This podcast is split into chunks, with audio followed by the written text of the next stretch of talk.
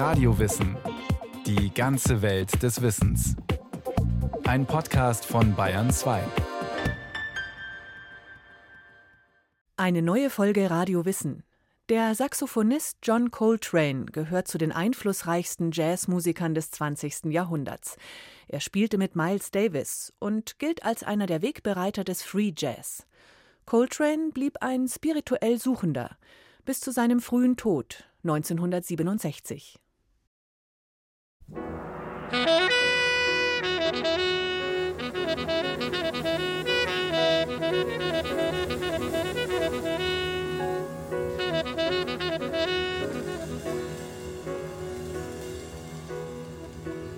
A Love Supreme.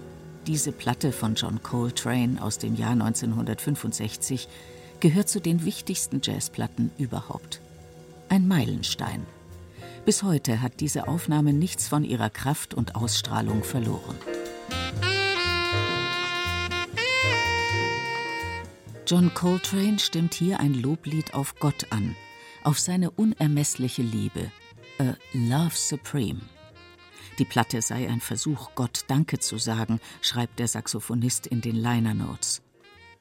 Die Aufnahme ist von einer ganz unkitschigen, ernsthaften Spiritualität getragen, Ausdruck einer Suche nach dem Transzendenten, dem Außerweltlichen. John Coltrane ist hier auch selbst zu hören. Es klingt, als würde er beten.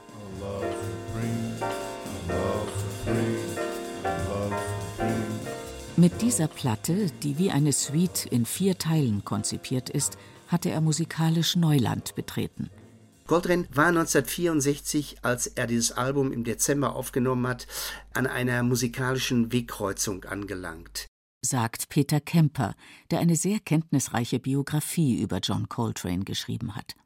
Er hatte sich dieses Credo von Albert Eiler, seinem New Yorker Saxophonkollegen, zu eigen gemacht. Es geht nicht länger um Noten, es geht um Sounds. Und er versuchte im Grunde mit dem Saxophon selbst Erlösung zu finden. Der hatte einfach eine neue Richtung eingeschlagen.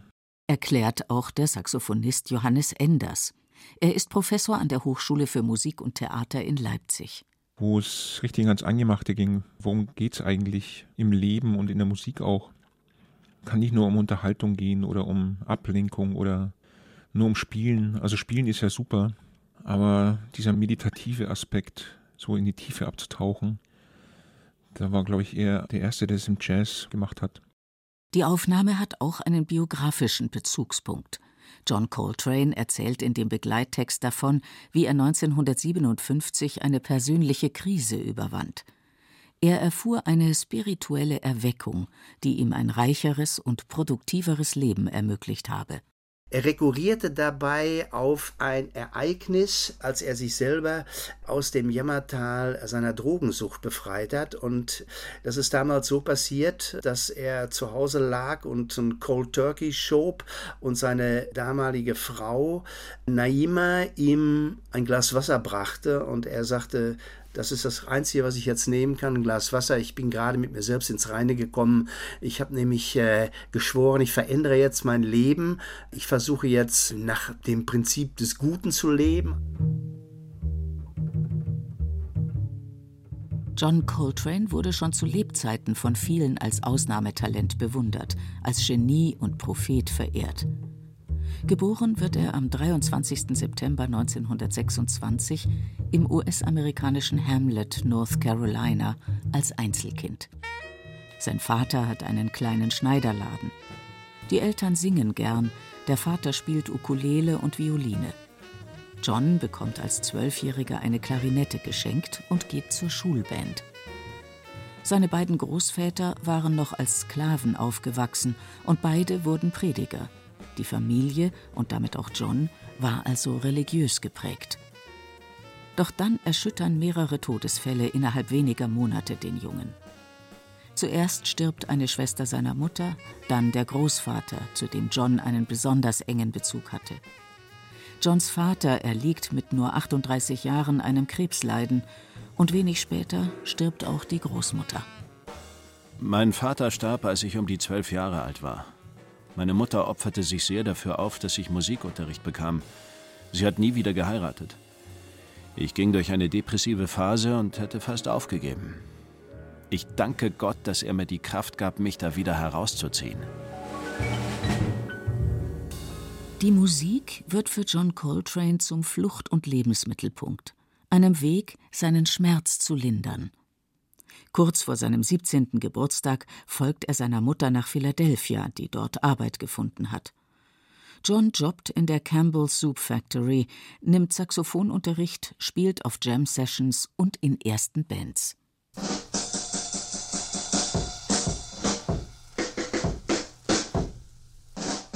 Coltrane war kein isoliertes Genie mit Geistesblitzen der Inspiration wie in einem Hollywood-Film, sondern ein normaler Mensch, der in einen inspirierten Kreis von Musikern hineinwuchs und darin groß wurde. Schreibt der Musikwissenschaftler und Coltrane-Biograf Louis Porter. Nach dem Ende seines Militärdienstes, wo er bei der Navy Band Melody Masters mitspielte, versucht er sich in der lebendigen Jazzszene von Philadelphia zu etablieren. Er übt stundenlang, fast manisch, arbeitet hart an seiner Technik und versucht die Soli, die Notenfolgen und Harmonien seiner frühen musikalischen Idole Dizzy Gillespie und Charlie Parker herauszuhören und nachzuspielen. Er hat ständig gespielt. Er hat einfach immer, wenn es ging, Saxophon gespielt. Also er ist wirklich buchstäblich mit dem Saxophon ins Bett gegangen und mit dem Saxophon im Mund wieder aufgewacht. Schon bald zeigt sich bei ihm aber auch eine selbstzerstörerische Seite. So wie viele andere Musiker in jener Zeit nimmt er Drogen, wird heroinabhängig, außerdem trinkt und raucht er viel. Seine Drogensucht führt Anfang der 50er Jahre immer wieder zu Ausfällen. Er kommt zu spät zu Auftritten und wirkt auf der Bühne oft unkonzentriert und lustlos.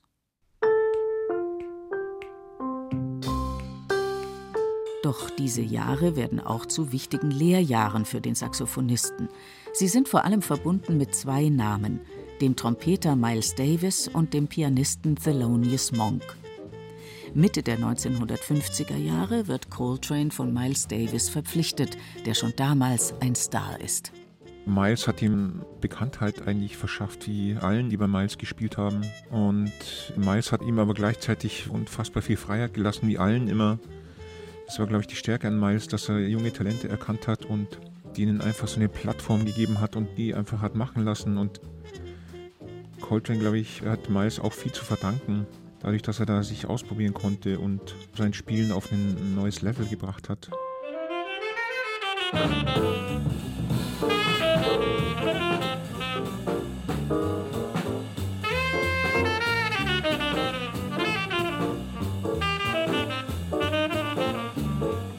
John Coltranes Ton ist zu der Zeit noch rau und ungeschliffen und steht damit im Kontrast zum Trompetenspiel von Miles Davis. Nicht jeder versteht, was der Trompeter an dem Saxophonisten findet, doch der ist von ihm überzeugt. Nach einer Weile war Train selbst ein Diamant und ich wusste es. Und wer ihn hörte, wusste es auch. Doch schließlich trennt sich Miles Davis von John Coltrane entnervt von dessen Drogenproblemen und Unzuverlässigkeit, und stürzt damit den Saxophonisten in eine ernste Krise, aus der er sich 1957 selbst befreit.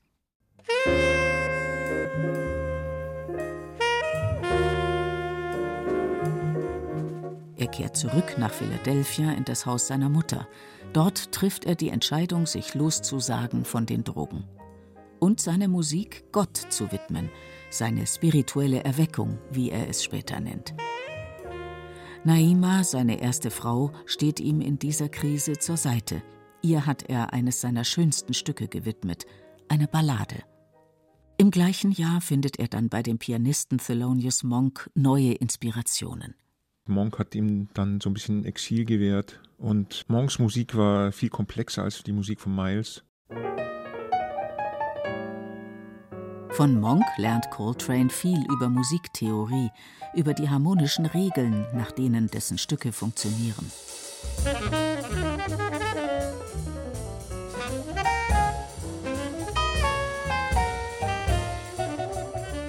Und auch Monk gibt ihm bei Live-Auftritten große Freiräume für Soli, die nun immer länger werden.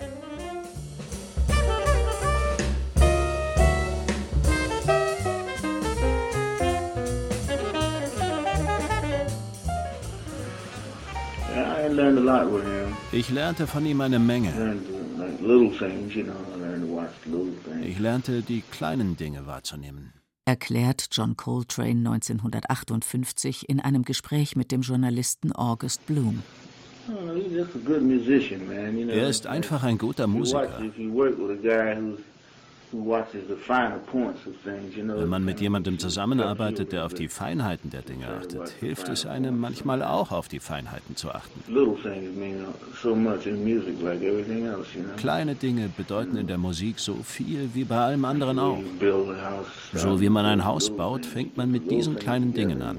Man muss die kleinen Dinge zusammenbringen. Und dann steht das ganze Gebäude. Wenn man die kleinen Dinge vermasselt, wird es schwierig. Wenn Coltrane nicht übt oder auftritt, liest er, beschäftigt sich mit Philosophie, Religionen jeder Glaubensrichtung, fernöstlicher Mystik. Er ist auf der Suche.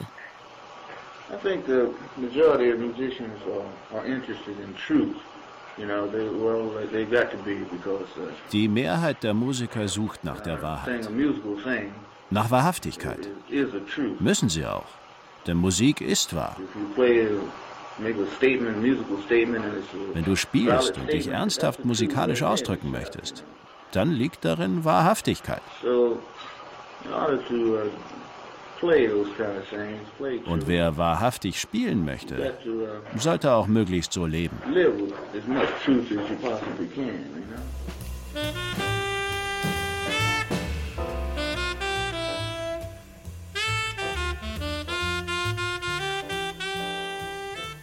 Als Miles Davis ihn erneut ruft, hat er sich deutlich weiterentwickelt.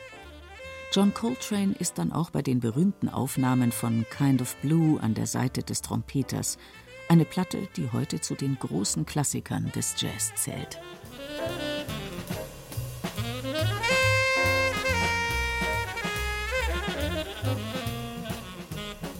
John Coltrane hat seine Spielweise im Lauf seines Lebens technisch perfektioniert und immer weiterentwickelt.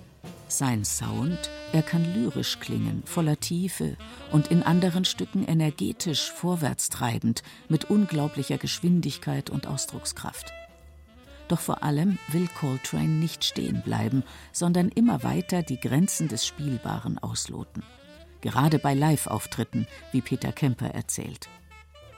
Es gibt diese berühmte Anekdote, David Crosby von Crosby, Stills, Nash, der Sänger und Gitarrist, der hat mal ein Coltrane-Konzert erlebt und nach dem Solo von Coltrane hat Coltrane die Bühne verlassen, aber er hat nicht aufgehört zu spielen. Er war in der Garderobe und während McCoy Tyner dann das Solo hatte, hat Coltrane immer weiter gespielt. Man hörte das dann auch, wie er in der Garderobe immer weiter spielte. Dann kam er zurück, immer noch weiter spielend und er hat praktisch die ganze Zeit durchgespielt.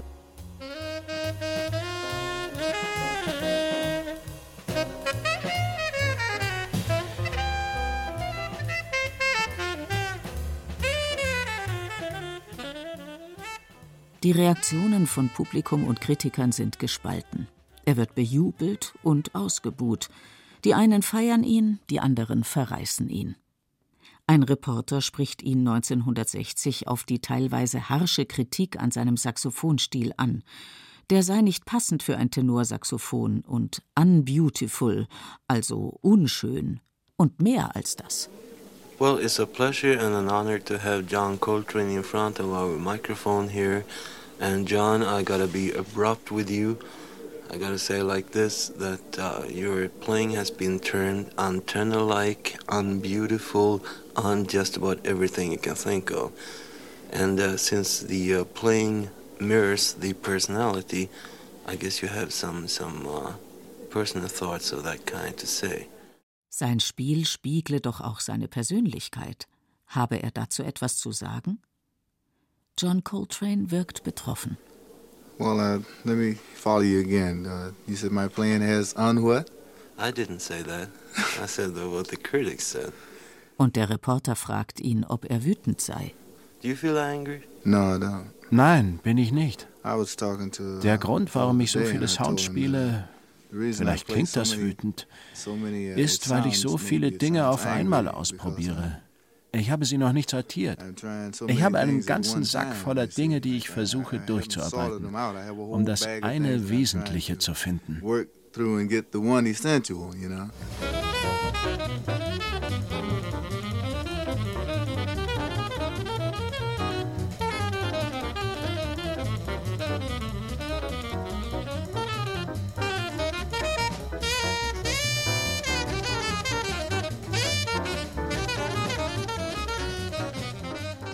Mit diesem Unverständnis von Teilen der Jazzkritiker und des Publikums wird John Coltrane bis zu seinem Tod immer wieder konfrontiert sein. Es hat ihn nicht davon abgehalten, weiter seinen Weg zu gehen. 1961 wird er von dem neu gegründeten Label Impulse unter Vertrag genommen, das ihm große künstlerische Freiheiten einräumt. Und ihn sehr gut bezahlt. Er gehört nun zu den bestverdienenden Jazzmusikern jener Zeit. Doch er wirkt weiter bescheiden, ohne Starallüren, trotz seiner Bekanntheit. Nach der Trennung von seiner Frau Naima findet er in der Pianistin Alice MacLeod eine Seelenverwandte. Sie wird auch auf seinen späten Aufnahmen zu hören sein.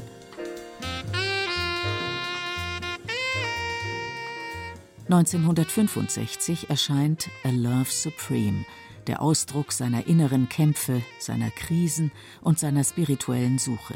Es ist ein religiöses Album, aber religiös in einem ganz, ganz weiten Sinn gefasst. Und diese vier Sätze des Albums, Resolution, Persians Psalm, der erste Satz Acknowledgement, die demonstrieren im Grunde in dieser Suitenform schon diesen Versuch, alle Momente der Konfusion hinter sich zu lassen.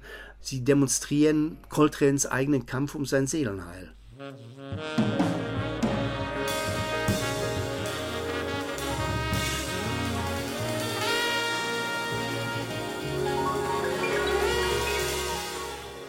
Ein Jahr später veröffentlicht John Coltrane mit Ascension ein weiteres außergewöhnliches Werk, ebenfalls bis heute ein Meilenstein der Jazzgeschichte. In den Worten des Saxophonisten Dave Liebman, die Fackel, die Free Jazz richtig zum Leuchten brachte. Eine freie Kollektivimprovisation, gespielt von elf Musikern. Ascension war, man kann es nicht anders sagen, war wahrscheinlich ein sozialistisches Experiment mit Klängen.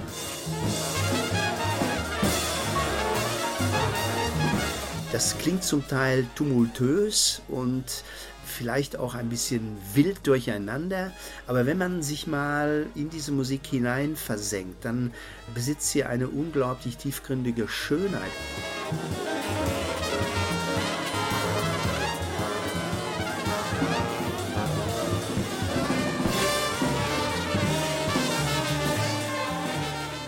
Auch auf seinen späteren Platten löst er sich immer mehr von den überkommenen Jazzkonventionen. Der Weg ins Freie ist offen, auch wenn er für viele Hörer und Hörerinnen verstörend klingen mag. Der Saxophonist Johannes Enders sieht in Coltranes Musik auch einen Spiegel jener Zeit, der 60er Jahre, jener Jahre des Aufbruchs, der Bürgerrechtsbewegung, von Black Power und der Ermordung Martin Luther Kings, jener Zeit der Unruhen in den USA. Free Jazz war damals, glaube ich, auch ein Versuch des Befreiungsschlages aus der Frustration im Angesicht der sozialen Umstände damals, des Rassismus, wenn man nicht irgendwie resignieren wollte oder gewalttätig werden wollte. Es war, war ein Ventil, um sich von dieser Energie zu befreien und die umzuwandeln in was Positives. John Coltrane ist kein politischer Aktivist, aber er nimmt deutlich wahr, was um ihn herum passiert. In einem Interview spricht er 1966, ein Jahr vor seinem Tod, von den Kräften, die anderen Menschen Leid zufügen und Elend in die Welt bringen, und dass er eine Kraft für das Gute sein möchte. To me, you know, I, I feel I want to be a force for good. In the music too. Everywhere. you know, I want to be a force for, for real good. I know that there are bad forces. You know, I know that there are forces out here which bring suffering to others and misery to the world. But I want to be the opposite force. I want to be the force which is truly for good. John Coltrane stirbt am 17. Juli 1967, zwei Monate vor seinem 41. Geburtstag, an Leberkrebs, auf dem Höhepunkt seines Schaffens. Schwer zu sagen, in welche Richtung er sich noch weiterentwickelt hätte. Zu seinem Begräbnis kommen tausende Trauergäste, alte Begleiter aus frühen Jahren und junge Avantgardisten.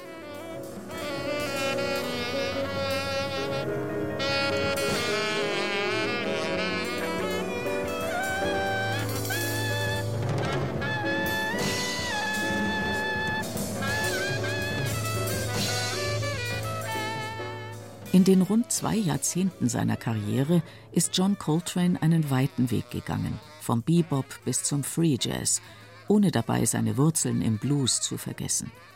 Bis heute hat er Generationen von Jazzmusikern geprägt und inspiriert. Ich glaube, genau aus dem Grund, dass er so konsequent seine Vision verfolgt hat, ohne auf kommerzielle Aspekte Rücksicht zu nehmen, das ist eine Rieseninspiration für junge Musiker.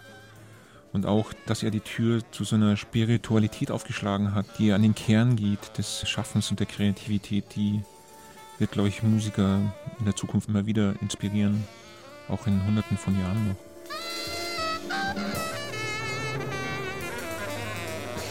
John Coltrane ist nie stehen geblieben. Er war immer auf der Suche. Oder wie es der Pianist McCoy Tyner, der ihn auf vielen Aufnahmen und Konzerten begleitet hat, ausdrückt: John fand, dass Musik wie das Universum ist. Du schaust auf und siehst die Sterne. Aber jenseits von ihnen sind viele andere Sterne. Er suchte nach den Sternen, die du nicht sehen kannst.